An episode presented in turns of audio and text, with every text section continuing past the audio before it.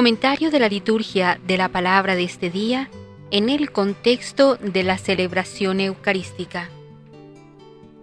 Fiesta de San Pedro y San Pablo, dos enamorados de Cristo. Ciclo A de la liturgia.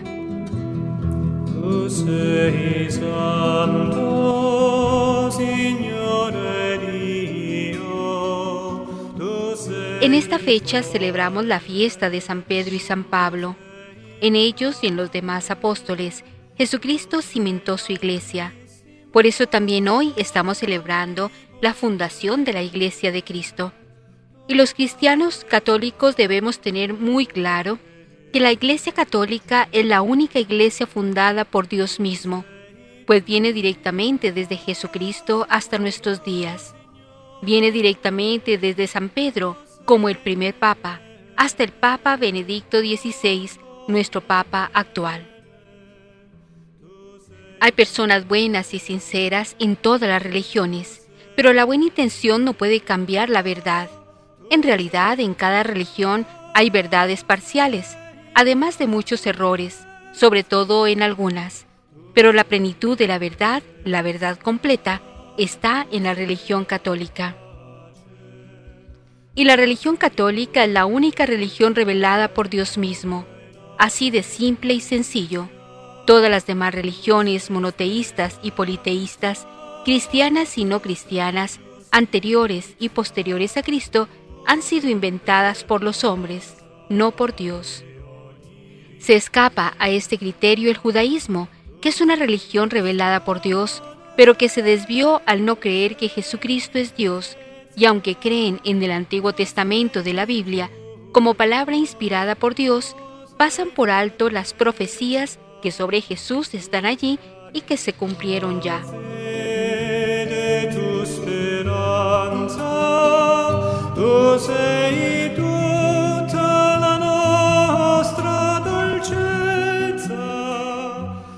San Pedro y San Pablo, dos grandes apóstoles que ofrecieron su vida por la causa del Evangelio de los santos apóstoles Pedro y Pablo, de ellos dice la oración de la Eucaristía, que fueron fundamento de nuestra fe cristiana. Jesucristo es la piedra angular sobre la que se levanta la iglesia. Sobre él se apoya Pedro y Pablo y los demás apóstoles y todos los discípulos que en la historia han sido y son y serán. Pero nosotros no llegamos a Jesucristo directamente, sino por mediación de los apóstoles, ellos son los testigos de lo que Jesús hizo y dijo. La fe cristiana es la fe de los apóstoles, la fe de Pedro y Pablo, la que ellos predicaron y nos transmitieron. Por eso son el fundamento de nuestra fe cristiana.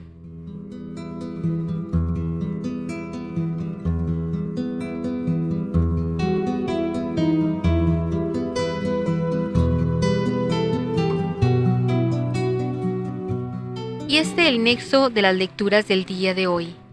La solemnidad de San Pedro y San Pablo nos permite contemplar la estrecha amistad que se establece entre Jesucristo y estos dos hombres elegidos para misiones muy importantes. En la primera lectura tomada de los Hechos de los Apóstoles, Pedro recibe la visita en la cárcel de un ángel enviado por Dios que lo invita a ponerse en pie y seguirlo. Pedro deberá reemprender su misión al frente de la iglesia naciente. En la primera lectura, Pablo, en la carta a Timoteo, hace un recuerdo emocionado de su entrega a Cristo. He combatido el buen combate. Sabe que Dios lo escogió desde el seno de su madre para revelarle a Cristo y para llamarlo a anunciarlo a todos los pueblos. Ahora, al final de su carrera, reconoce con gratitud que Cristo lo ayudó y le dio fuerzas. Segunda lectura. En Pedro y en Pablo, aquello que más resalta es su íntima amistad con el Maestro. Ambos tuvieron experiencia del amor de Dios en Cristo Jesús. Esa experiencia los acompañó durante toda su vida y les dio una viva conciencia de su misión.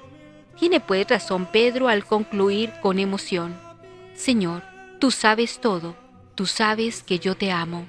En el Evangelio. E la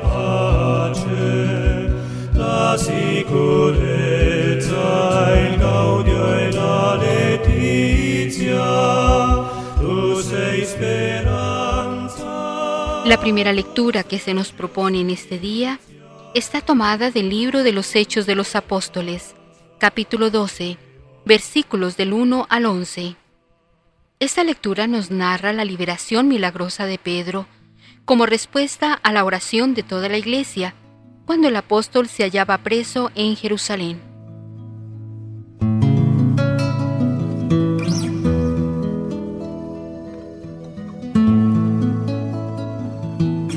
El salmo responsorial en el día de hoy es el Salmo 33, al que nos unimos diciendo, El Señor me libró de todos mis temores.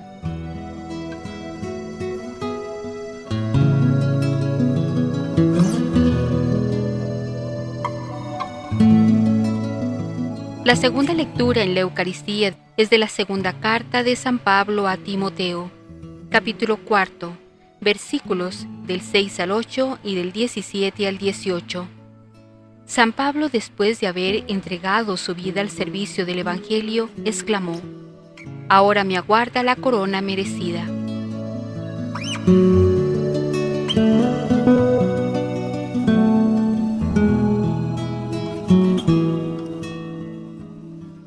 El sagrado Evangelio que hoy se proclama es del evangelista San Mateo capítulo 16, versículos del 13 al 19.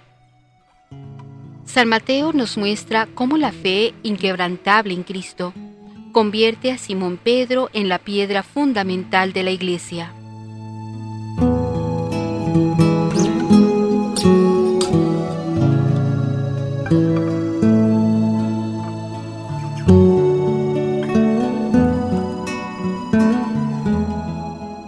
Liturgia de la Palabra.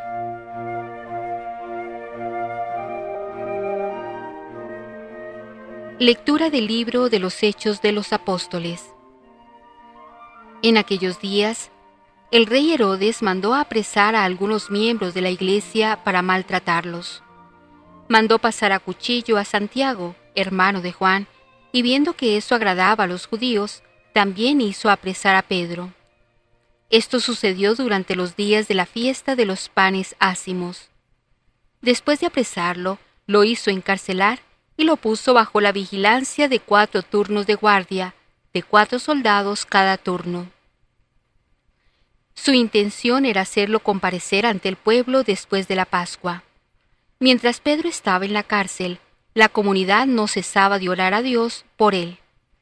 La noche anterior al día en que Herodes iba a hacerlo comparecer ante el pueblo, Pedro estaba durmiendo entre los soldados, atado con dos cadenas, y los centinelas cuidaban la puerta de la prisión. De pronto apareció el ángel del Señor y el calabozo se llenó de luz. El ángel tocó a Pedro en el costado, lo despertó y le dijo, Levántate pronto. Entonces las cadenas que le sujetaban las manos se le cayeron el ángel le dijo, Cíñete la túnica y ponte las sandalias. Y Pedro obedeció. Después le dijo, Ponte el manto y sígueme. Pedro salió detrás de él sin saber si era verdad o no lo que el ángel hacía, y le parecía más bien que estaba soñando. Pasaron el primero y el segundo puesto de guardia, y llegaron a la puerta de hierro que daba a la calle. La puerta se abrió sola delante de ellos, Salieron y caminaron hasta la esquina de la calle y de pronto el ángel desapareció.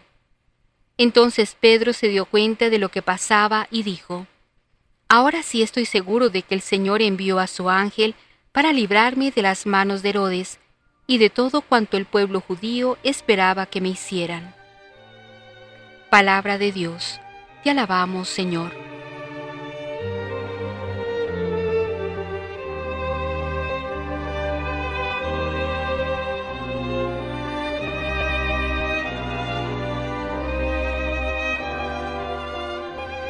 El Señor me libró de todos mis temores.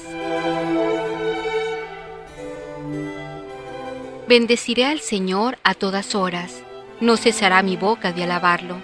Yo me siento orgulloso del Señor, que se alegre su pueblo al escucharlo.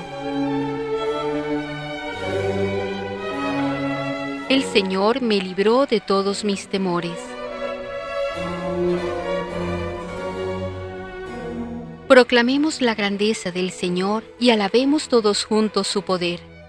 Cuando acudí al Señor me hizo caso y me libró de todos mis temores. El Señor me libró de todos mis temores.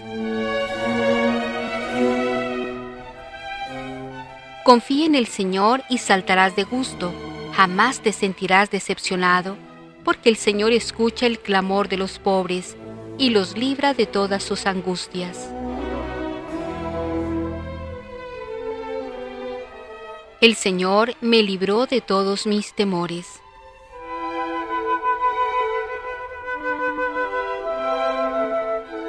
Junto a aquellos que temen al Señor, el ángel del Señor acampa y los protege.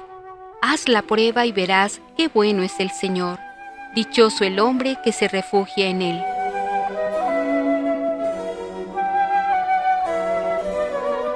El Señor me libró de todos mis temores.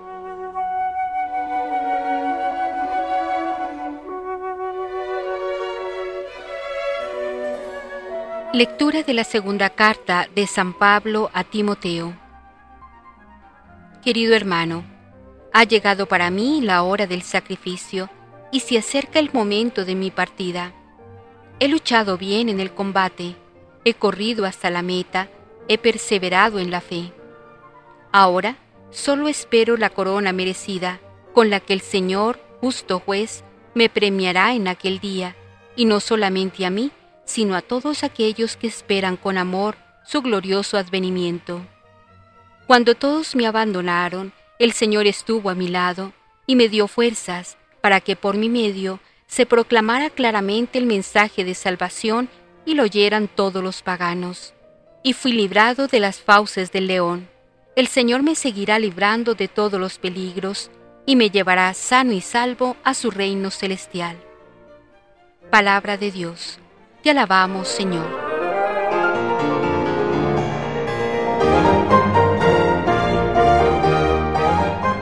Aleluya, aleluya. Tú eres Pedro, y sobre esta piedra edificaré mi iglesia y los poderes del infierno no prevalecerán sobre ella, dice el Señor. Aleluya.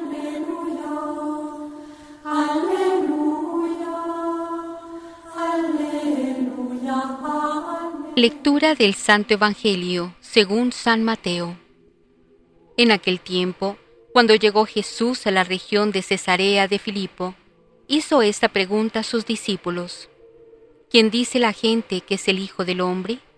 Ellos le respondieron, unos dicen que eres Juan el Bautista, otros que Elías, otros que Jeremías o alguno de los profetas.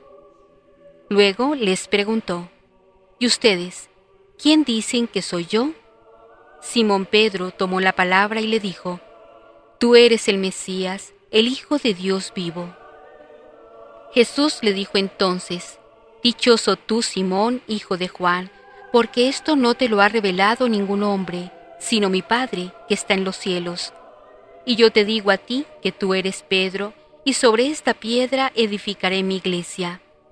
Los poderes del infierno no prevalecerán contra ella. Yo te daré las llaves del reino de los cielos. Todo lo que ates en la tierra quedará atado en el cielo, y todo lo que desates en la tierra quedará desatado en el cielo. Palabra del Señor.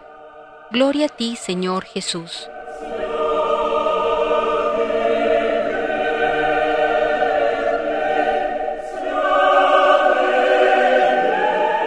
Comentarios. En la primera lectura, persecución de la Iglesia.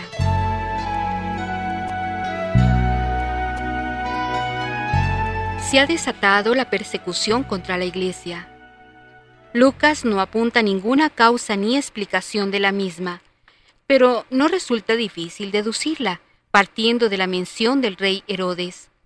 Se trata de Herodes Agripa, el hijo mayor de Herodes el Grande. Al subir al trono, se propuso hacer todo lo posible por agradar a sus súbditos judíos y promovió las tradiciones judías que más respondían a la más estricta ortodoxia del judaísmo. Dentro del programa entraba como consecuencia atacar directamente y a fondo la nueva secta cristiana, que se había separado del judaísmo y que cada día adquiría mayor fuerza de expansión con el correspondiente desagrado y disgusto por parte de los judíos. Nada mejor para congraciarse con los judíos que perseguir a los cristianos. Esta circunstancia nos ayuda a precisar con relativa exactitud el tiempo en el que esta persecución se desató contra la Iglesia, ya que Herodes comenzó a reinar en el año 41 y murió en el 44. Debe, por tanto, situarse entre estos dos extremos. Incluso se nos precisa el tiempo dentro del año, por los ácimos, que es también como decir por la época de la Pascua judía.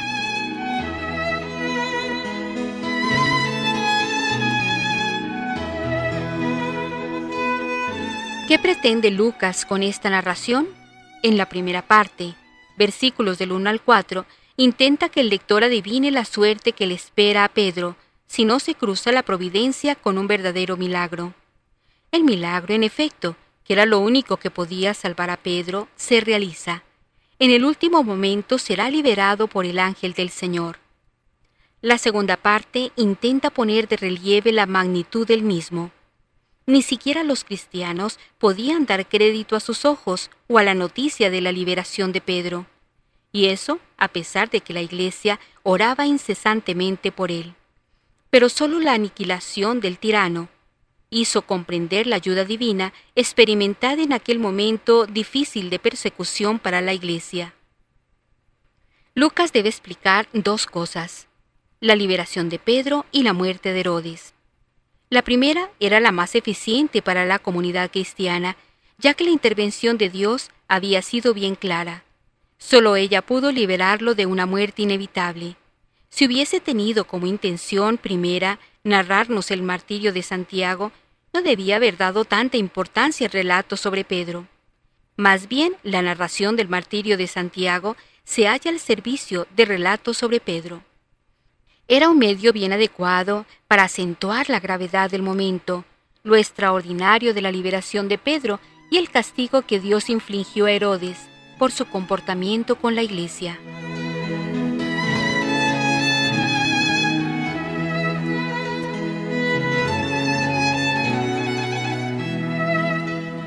La liberación de Pedro era una prueba evidente del gran poder de Dios y de la ayuda que prestaba a los cristianos. El suceso de la liberación de Pedro se divide en dos partes. En la primera, versículos del 7 al 8, Dios interviene en el suceso por medio del ángel. Se nos cuenta lo ocurrido en la celda de la prisión y el proceso de su liberación. Pedro duerme, es decir, se halla completamente pasivo, en dicho proceso de liberación. No hace gestión de ninguna clase, ni siquiera reza o alaba a Dios como Pablo y Silas en una ocasión parecida. Él duerme y hubiese dormido toda la noche de no haber sido despertado por el ángel. Cuando despierta se halla desconcertado por completo, no sabe qué hacer, se limita a cumplir las órdenes que el ángel le da. En resumen, la liberación es obra de Dios, no suya. A esta primera escena corresponde la segunda, versículos del 9 al 10, que nos refiere cómo el ángel y Pedro llegan hasta la calle sin obstáculo alguno, abriéndose todas las puertas a su paso. Una vez en la calle, cuando Pedro ya no tiene necesidad del ángel liberador, éste desaparece.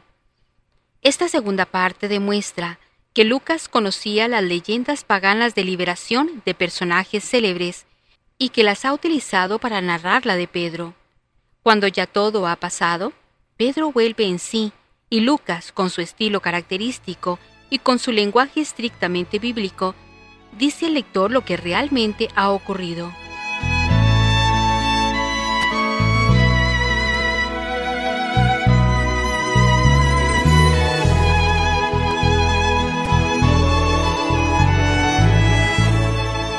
En la segunda lectura, el profetismo no siempre tiene buena prensa.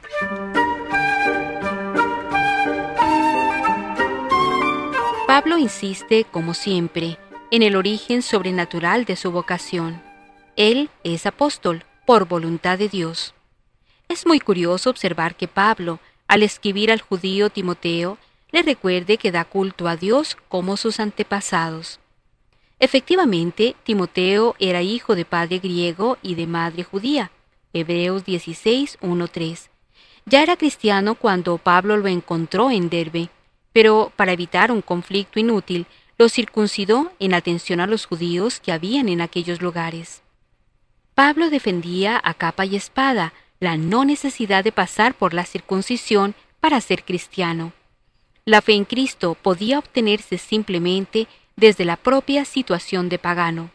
Ahora bien, se había acordado estratégicamente que los judíos admitidos al cristianismo procederían de la circuncisión. El caso de Timoteo estaba claro. Su madre era judía y eso bastaba, según la tradición, para considerarlo como tal. Así se explica aquel acto de condescendencia que nos muestra a un Pablo firme en sus convicciones, pero dotado de la suficiente flexibilidad en un momento concreto de la praxis. Esta condición de judío la sigue subrayando cuando a continuación habla de la madre y de la abuela de Timoteo, que debieron ser unas piadosas judías y que a lo mejor no se habían hecho cristianas. Pablo nos da un admirable ejemplo de libertad religiosa y de ecumenismo. Su fe cristiana empalmaba directamente con su realidad religiosa anterior, en la cual coincidía también con aquellas piadosas mujeres que siguieron su vieja y ancestral ruta religiosa sin quizá ingresar en la comunidad cristiana.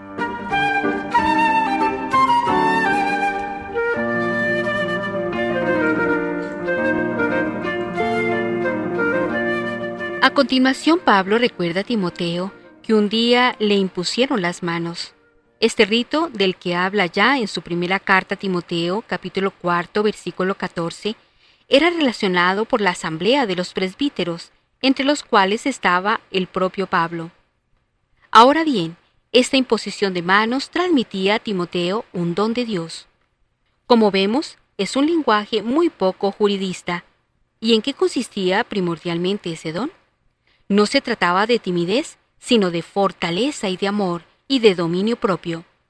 Probablemente el ambiente de la comunidad de Timoteo está dominado por el temor a las nacientes persecuciones de las que ya iba siendo víctima el cristianismo primitivo. Un cristiano ordenado debe ser un cristiano fuerte y batallador, no un dirigente tímido y excesivamente prudente, según la carne. Por eso Pablo recuerda a Timoteo que no debe avergonzarse del testimonio de nuestro Señor ni de mí, su prisionero.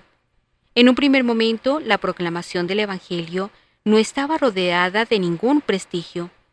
Las autoridades imperiales romanas solo lo presentaban como un puro acto subversivo e incluso criminal. Estaban muy lejos los tiempos en que el martirio pudiera considerarse como un acto de heroísmo.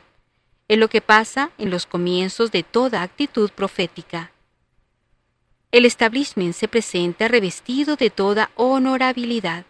Por eso, todo acto que lo ponga en peligro viene considerado, incluso por los mejores, como una locura ingenua e incluso como un intento de socavar el orden y el bienestar de una sociedad bien constituida. El profetismo de los primeros momentos no está acompañado por el clamor y el aplauso de una prensa contestataria, sino por el silencio sepulcral de los buenos y de los mejores. Se trata de un profetismo inconfesado e inconfesable.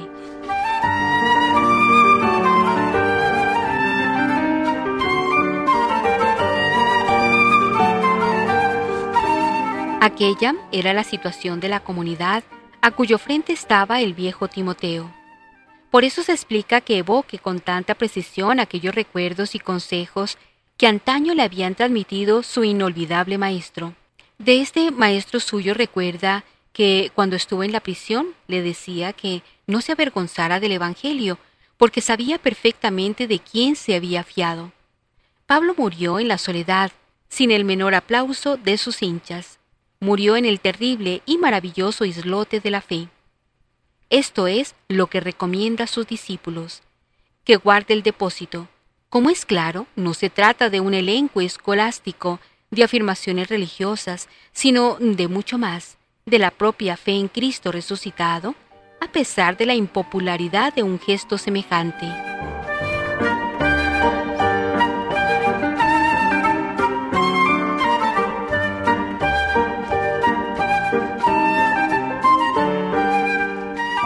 En el Evangelio, la confesión de Pedro.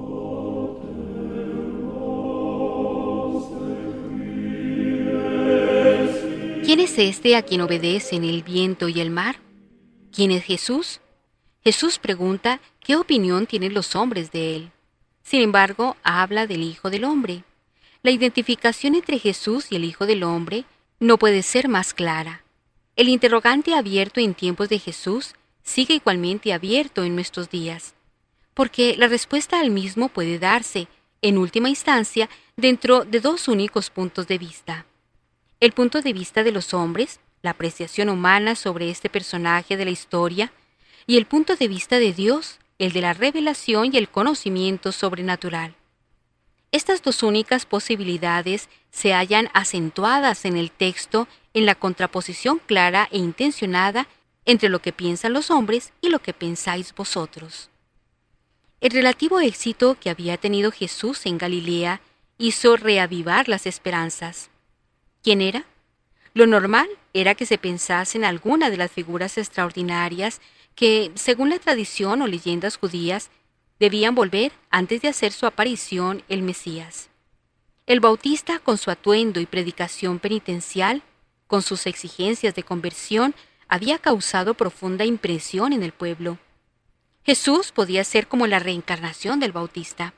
Podría ser también Elías, Jeremías o cualquiera de los profetas. Esta era la opinión de la época. Hasta este nivel de reconocer en Jesús a un profeta, una personalidad extraordinaria, no es difícil llegar. En la valoración de la persona de Jesús hecha a través y a lo largo de la historia todos, prácticamente, han llegado a reconocerlo en este nivel.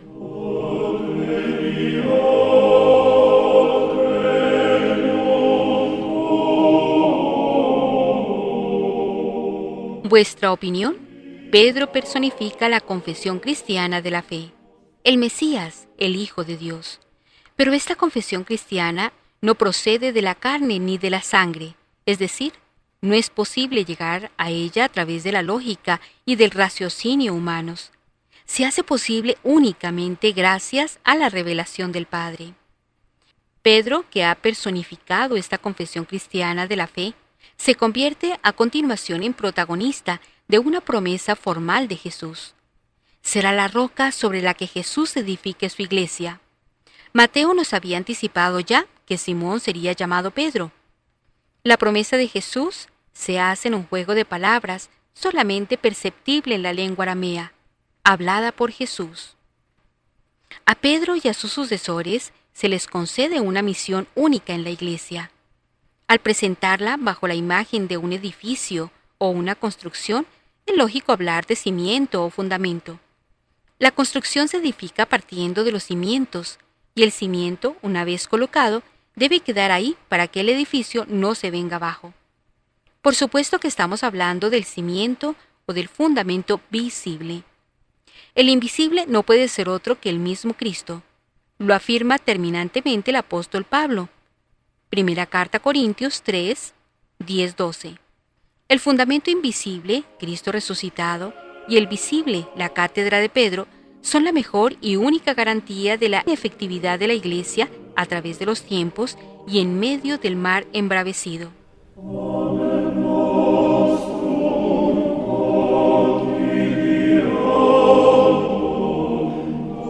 El poder especial de Pedro se expresa con dos metáforas. La de las llaves, que simboliza la autoridad sobre la casa, y la de atar y desatar, que simboliza lo prohibido y permitido. En cuanto a la autenticidad de estas palabras, hoy prácticamente todos coinciden en afirmarla. Un interrogante que a otro nivel podría abrirse es si el evangelista Mateo reproduce exactamente lo ocurrido en aquel momento histórico de la confesión de Pedro, o el texto supone un enriquecimiento y profundización del misterio de Jesús y de la Iglesia a la luz de la resurrección y de las primeras experiencias del cristianismo naciente. Porque de hecho es Mateo el único que habla con esta claridad y profundidad. La confesión de Pedro en la narración de Marcos no va más allá de reconocer en Jesús al Mesías. Marcos 8:29, que es muy distinto a confesarlo Hijo de Dios, y silencia lo relativo a la promesa hecha a Pedro. Lo mismo hace Lucas, Lucas 9:20. Y el cuarto Evangelio refiere también una confesión de fe en labios de Pedro, aunque en distintas circunstancias. Juan 6, 67, 69. Pero Juan va por caminos completamente distintos, como es habitual en él.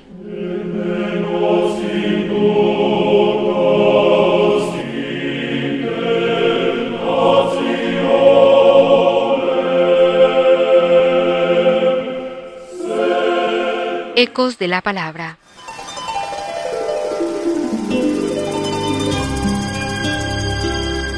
Hacemos hoy memoria litúrgica de los apóstoles Pedro y Pablo, columnas de la Iglesia en sus comienzos y fundamento de la tradición apostólica de la fe cristiana. Desde el siglo III se viene celebrando esta fiesta conjunta de los dos apóstoles. Ambos suponen dos estilos distintos para una misma vocación misionera. Pedro, apóstol de los judíos, Pablo de los gentiles o paganos. El primero fue un sencillo pescador de Galilea, el segundo un docto fariseo de Tarso. Ambos fogosos, apasionados y de fuerte personalidad. Tocados por Cristo, se convirtieron en dos enamorados de Él hasta el martirio. Por caminos diversos, los dos congregaron la única iglesia de Cristo. Dos vidas paralelas y diversas, pero complementarias, que tienen en los extremos una idéntica presencia, Cristo, que llama, que apremia y que tiene una sola finalidad, el anuncio del Evangelio y la constitución del reino de Dios. Dos vidas llenas de grandes dramas y sufrimientos, pero plenas también de gran alegría. Pedro creía que el Mesías no debería sufrir y morir. En la hora difícil lo niega, Pablo persigue a los cristianos sin saber que perseguidos ellos reviven la pasión del Maestro.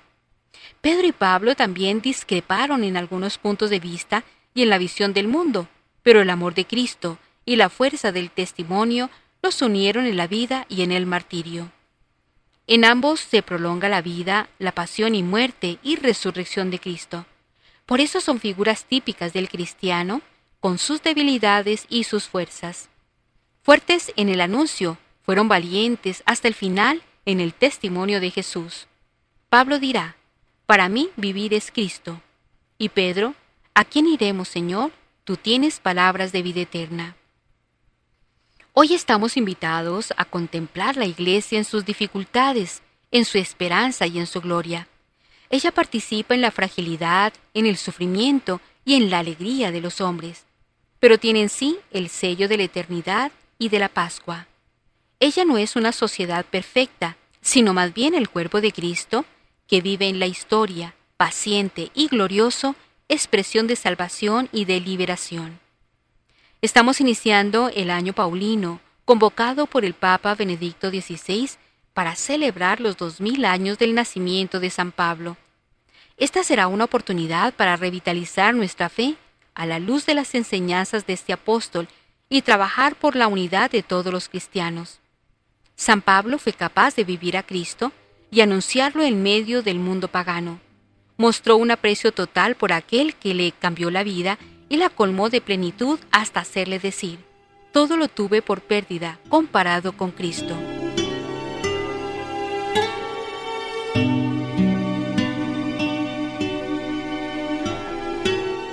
Ahora bien, Rápidamente miremos el mensaje doctrinal de las lecturas. Pedro y Pablo son fieles a su misión. La solemnidad de San Pedro y San Pablo es una de las más antiguas del año litúrgico. Ella aparece en el santoral incluso antes que la fiesta de Navidad.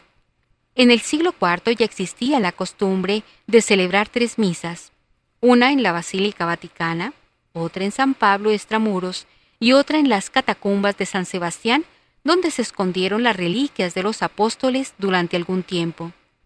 En un principio se consideró que el 29 de junio fuese el día en el que, en el año 67, Pedro sufrió el martirio en la colina vaticana y Pablo en la localidad denominada Trefontaine. En realidad, si bien el hecho del martirio es un dato histórico incuestionable que tuvo lugar en Roma en la época de Nerón, no está seguro, en cambio, el día y el año de la muerte de los dos apóstoles. pero parece que se sitúa entre el año 67 y el año 64. Esta solemnidad festeja a las dos columnas de la iglesia. Por una parte, Pedro es el hombre elegido por Cristo para ser la roca de la iglesia. Tú eres Pedro, y sobre esta piedra edificaré mi iglesia. Mateo 16, 16. Pedro, hombre frágil y apasionado, acepta humildemente su misión y arrostra cárceles y maltratos por el nombre de Jesús. Hechos 5:41. Predica con eh, pericia, con valor, lleno del Espíritu Santo. Hechos 4:8. Pedro es el amigo entrañable de Cristo, el hombre elegido que se arrepiente de haber negado a su Maestro, el hombre impetuoso y generoso que reconoce al Dios hecho hombre, al Mesías prometido. Tú eres el Cristo, el Hijo del Dios vivo. Mateo 16, 16. Los hechos de los apóstoles narran en esta solemnidad la liberación de Pedro de las cárceles herodianas. Con esta intervención extraordinaria, Dios ayudó a su apóstol para que pudiera proseguir su misión. Misión no fácil, que implicaba un itinerario complejo y arduo. Misión que se concluirá con el martirio. Cuando seas viejo, otro te ceñirá y te llevará a donde no quieres. Juan 24, 18. Precisamente aquí, en Roma, donde aún hoy la tumba de Pedro es meta de incesantes peregrinaciones de todas las partes del mundo. Pablo, por su parte, fue conquistado por la gracia divina en el camino de Damasco, y de perseguidor de los cristianos se convirtió en apóstol de los gentiles. Después de encontrarse con Jesús en su camino, se entregó sin reservas a la causa del Evangelio. También a Pablo se le reservaba como meta lejana Roma, capital del imperio, donde juntamente con Pedro predicaría a Cristo, único Señor y Salvador del mundo. Por la fe, también, él derramaría un día su sangre, precisamente aquí, uniendo para siempre su nombre al de Pedro en la historia de la Roma cristiana. Juan Pablo II, 29 de junio del año 2002. Pablo es el apóstol fogoso e incansable que recorre el mundo conocido en la época para anunciar la buena nueva de la salvación en Cristo Jesús. Sabe que se le ha dado una misión, una responsabilidad, una tarea que no puede declinar. Ay de mí si no evangelizare. 1 Corintios 9:16.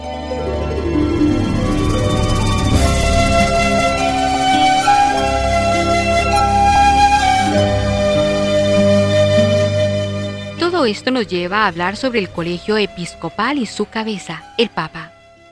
Cristo, al instituir a los doce, formó una especie de colegio o grupo estable y eligiendo de entre ellos a Pedro, que lo puso al frente de él. Así como por disposición del Señor, San Pedro y los demás apóstoles forman un único colegio apostólico. Por análogas razones, están unidos entre sí el romano pontífice, sucesor de Pedro, y los obispos, sucesores de los apóstoles. El Señor hizo de Simón algo que dio el nombre de Pedro, y solamente de él, la piedra de su iglesia. Le entregó las llaves de ella lo instituyó pastor de todo el rebaño.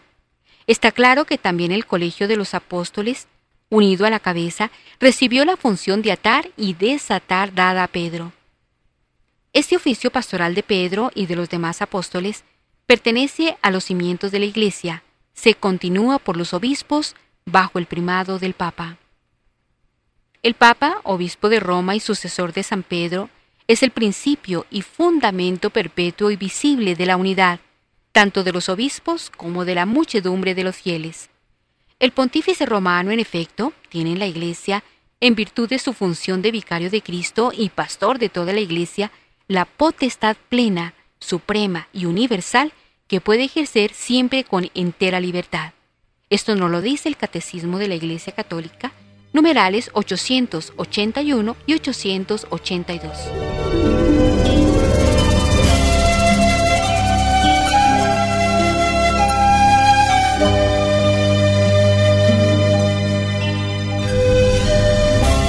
Todo esto que hemos dicho anteriormente despierta en nosotros dos puntos que debemos profundizar. La importancia de testimoniar a Cristo y el amor real al Santo Padre. El misterioso itinerario de fe y de amor que condujo a Pedro y a Pablo de su tierra natal a Jerusalén y luego a otras partes del mundo y por último a Roma, constituye en cierto sentido un modelo de recorrido que todo cristiano está llamado a realizar para testimoniar a Cristo en el mundo. Él también es llamado, como Pedro y Pablo, para dar testimonio de Cristo por medio de su vida, de su palabra y de sus obras. Ser cristiano es por esencia ser testigo de la resurrección de Cristo, testimoniar que en Cristo el Padre nos ha reconciliado consigo y nos espera en la vida eterna. Yo consulté al Señor y me respondió, me liberó de todas mis ansias. Salmo 33, versículo 5. ¿Cómo no ver en la experiencia de ambos santos, que hoy conmemoramos, la realización de estas palabras del salmista? La Iglesia es puesta a prueba continuamente. El mensaje que le llega siempre de los apóstoles San Pedro y San Pablo es claro y elocuente. Por la gracia de Dios, en toda circunstancia, el hombre puede convertirse en signo del poder victorioso de Dios. Por eso no debe temer. Quien confía en Dios, libre de todo miedo, experimenta la presencia consoladora del Espíritu también, y especialmente en los momentos de la prueba y del dolor. Esto nos lo dice el Papa Juan Pablo II el 20 de junio del año 2002. Advertimos que en el mundo siguen creciendo el número de cristianos, sin embargo, son todavía millones los que no conocen o aman a Jesucristo. Esta realidad debe ser un desafío para todo cristiano. Cada uno debe ser un evangelizador allí donde Dios lo ha colocado, en la familia, en el trabajo, en la escuela, en la vida pública, en todo momento y en todo lugar. Instaurare omnia in Cristo. En nuestro mundo seguimos teniendo grandes testigos de la fe personas heroicas que llevan una vida ordinaria. En este momento pensamos en la madre del cardenal Dionigi Tetamansi, recientemente nombrado arzobispo de la diócesis más grande del mundo, Milán. Esta mujer sencilla, pero de una fe poderosa, comentaba, Cuando mi hijo me vino a ver después de la elección, le dije, Tú no has buscado nada de esto, pero si tú has sido elegido, debes decir sí. Ella mostraba a su hijo el sentido de responsabilidad ante un Dios que llama. ¿Y qué podemos decir del amor real a nuestro Santo Padre? Esta solemnidad es una cordial invitación para renovar nuestra adhesión incondicional al vicario de Cristo sobre la tierra, el Papa. En el día de hoy el Papa Benedicto XVI. Nuestro amor por el Santo Padre debe ser un amor práctico y realista un amor que se traduzca en obras y que se puede manifestar en la lectura asidua de su magisterio y en la conformación de nuestra mente y de nuestra vida con sus directrices. Se trata de seguir no solo sus órdenes, sino de escuchar y llevar adelante también sus deseos.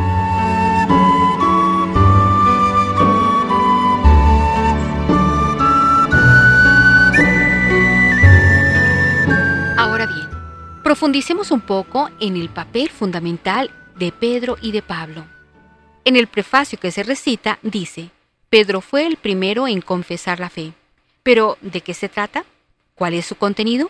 Si prestamos atención al Evangelio, lo podemos averiguar. Jesús lleva ya unos meses predicando el Evangelio y realizando milagros.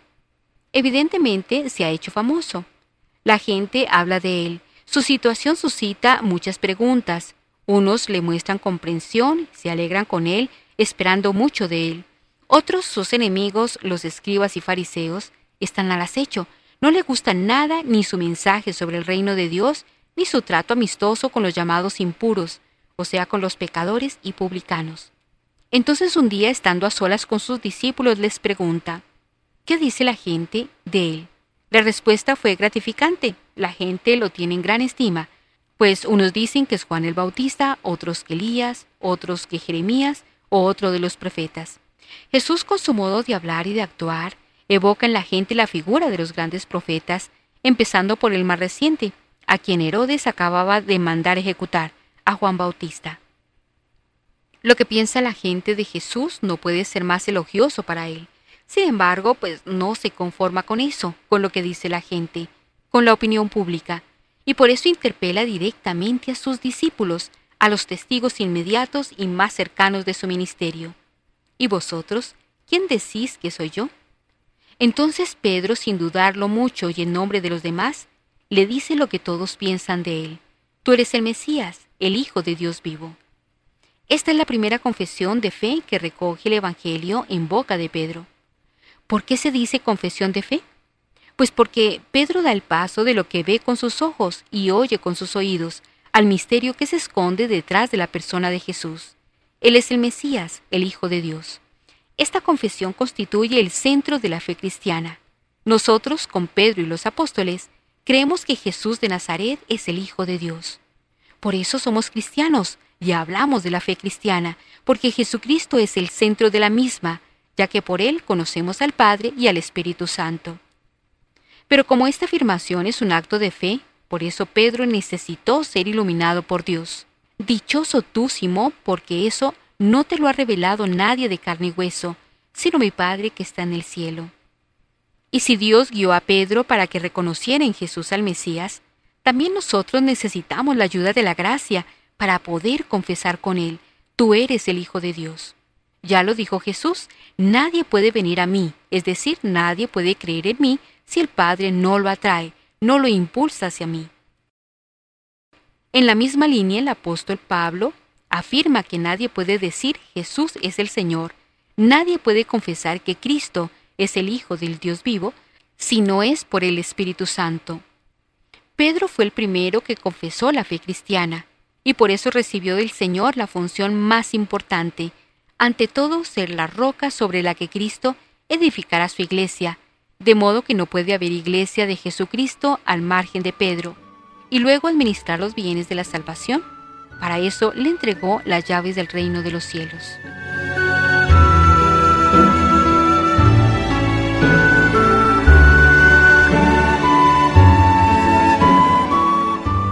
¿Y qué podemos decir de Pablo?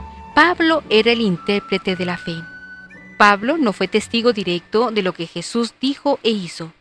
Por eso él se considera como el último de los apóstoles y por eso se siente obligado a contrastar con los apóstoles el Evangelio que él predica por mandato del Señor. Si Pedro fue el primero en confesar la fe, de Pablo dice el prefacio que fue el maestro insigne que la interpretó. Y no solo la interpretó profundizando en el sentido de la muerte y la resurrección del Señor y en sus consecuencias para la vida cristiana, sino que también la inculturó, pues Pablo es el que anunció el Evangelio a los gentiles, a los hombres y mujeres de cultura griega. Pablo saca el Evangelio de Jerusalén y lo lleva a Atenas y a Roma. Esta operación de apertura al mundo del Evangelio que le encomendó el mismo Señor le costó muchísimos sufrimientos e incomprensiones por parte de algunos discípulos que desconfiaban de él, pues antes había sido su perseguidor. Pero Pablo se mantuvo fiel al encargo recibido, como le escribió a su fiel discípulo Timoteo, cuando ya veía cercano el momento de su muerte. He combatido bien mi combate, he corrido hasta la meta, he mantenido la fe. Naturalmente, semejante hazaña no se la atribuye a sus propias fuerzas. El Señor me ayudó y me dio fuerzas para anunciar íntegro el mensaje, de modo que lo oyeron todos los gentiles. Pablo nos deja aquí su testamento. Tu vida entera ha sido un servicio al Evangelio. Muere con la conciencia de haber sido fiel, con la gracia de Dios, a la vocación recibida. Su mayor gozo fue morir en la fe que un día en el camino de Damasco le regaló el Señor. He mantenido la fe.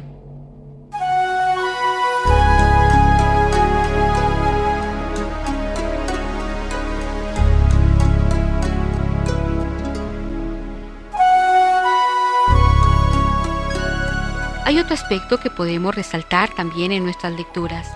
La iglesia ora por Pedro. Dice el libro de los Hechos de los Apóstoles que el rey Herodes había mandado decapitar al apóstol Santiago, y al ver que esto agradaba a los judíos, mandó detener a Pedro.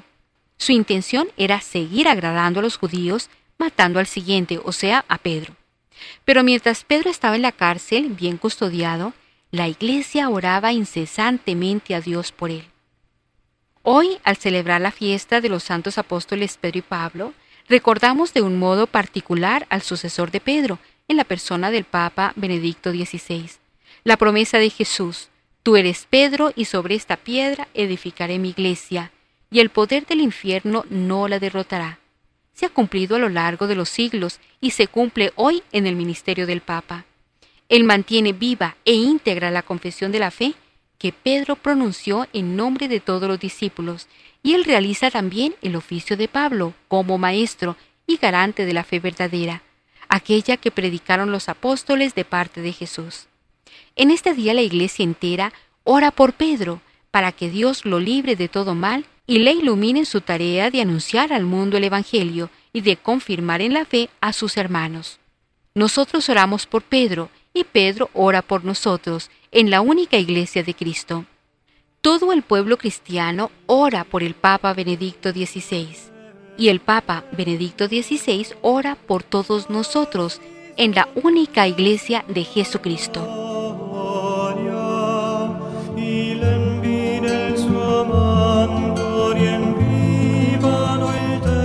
Es bueno que recordemos que nuestra iglesia no está libre de dificultades. Todos los días vemos los ataques que continuamente le hacen a la iglesia. Siempre recordemos las palabras de Cristo a Pedro. Tú eres Pedro y sobre esta piedra edificaré mi iglesia, y el poder del infierno no la derrotará. Estas palabras del Señor nos indican que la iglesia iba a estar sometida a muchas pruebas y ataques durante su peregrinar aquí en la tierra, Así ha sido y seguirá siendo. Y lo está haciendo muy fuertemente en nuestros días, en que la fe está siendo atacada desde las sectas, desde los errores, desde las herejías como la nueva era, de la literatura, el cine, la internet. Entre ellos podemos citar el Código da Vinci y las películas que últimamente han salido atacando al Señor, a Jesucristo directamente o a la Virgen María. Todo esto lo que pretende es destruirla, es presentar estos errores como aparentes verdades, engañando a muchas personas. ¿Qué es lo que evita que nosotros caigamos en estos engaños? La oración. Por eso toda la comunidad católica debe estar rodeando a su Papa, a Pedro, orando incesantemente por nuestra Iglesia católica. El que persevera en la oración será virtuoso.